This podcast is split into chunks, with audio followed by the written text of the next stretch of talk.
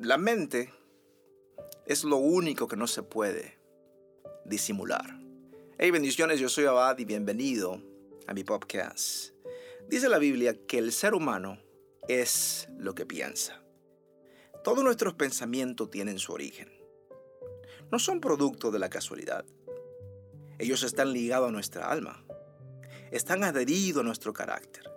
La personalidad es producto de nuestras experiencias, de nuestros logros, fracaso, triunfo y aún rechazo. Lo que pensamos a diario tiene mucho más poder que aquellos que decimos profesar o creer. De hecho, todo lo que has pensado por año te han llevado hasta donde te encuentras ahora mismo. Job decía, lo que más temía me sobrevino. Lo que más me asustaba me sucedió. Una versión más simple dice, mis peores temores han llegado a ser realidad.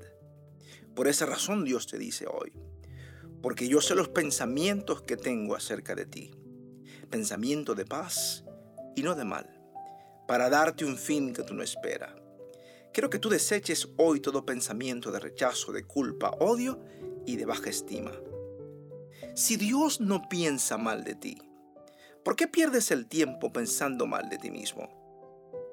Hagamos un ejercicio. Si tú te mudas a una ciudad donde sus habitantes son pesimistas, que solo se enfocan en las cosas negativas y pierden el tiempo siempre viendo todo lo malo, ¿qué tal si tú decides hacer tu morada en esa ciudad? ¿Qué pasaría si, decides vivir en una ciudad donde todos los habitantes son pesimistas?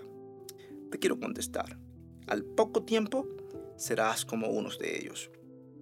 En este caso, los habitantes son tus pensamientos. Si le das lugar a quedarse en tu mente, te vas a convertir en eso mismo que piensa. En ocasiones no podemos evitar los pensamientos que transitan por nuestra mente, pero sí podemos elegir los que se quedan. Recuerda, el ser humano es lo que piensa.